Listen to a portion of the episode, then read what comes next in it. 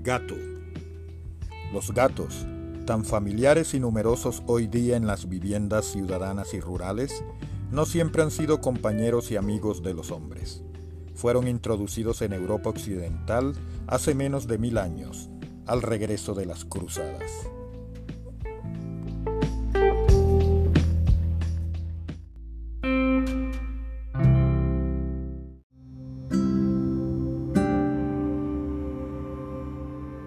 El gato en estado salvaje es desafiante y cruel.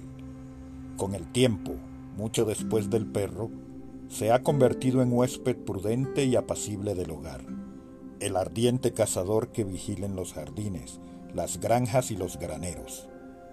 Los primeros en domesticarlo fueron sin duda los nubios, seguidos de los egipcios.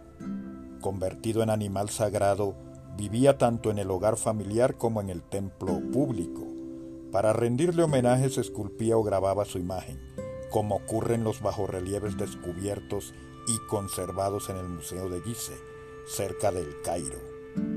Incluso se han descubierto numerosos gatos momificados y conservados en ricos sarcófagos. Tal era la adoración de los egipcios por este animal. De Egipto, el gato domesticado pasó a Italia, a Grecia y posteriormente a Arabia, donde hacia el año 800 el favor dispensado por Mahoma le convierte en animal respetado por todos los musulmanes.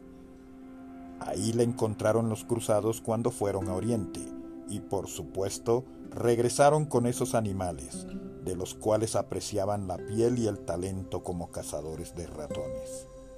El gato domesticado vivió períodos difíciles, en la Edad Media si era negro se le consideraba como agente del diablo y era lanzado a la hoguera. Actualmente conoce sus días de gloria, como las grandes estrellas cuando es premiado en las exposiciones felinas internacionales. Esto fue cómo y cuándo. Los esperamos.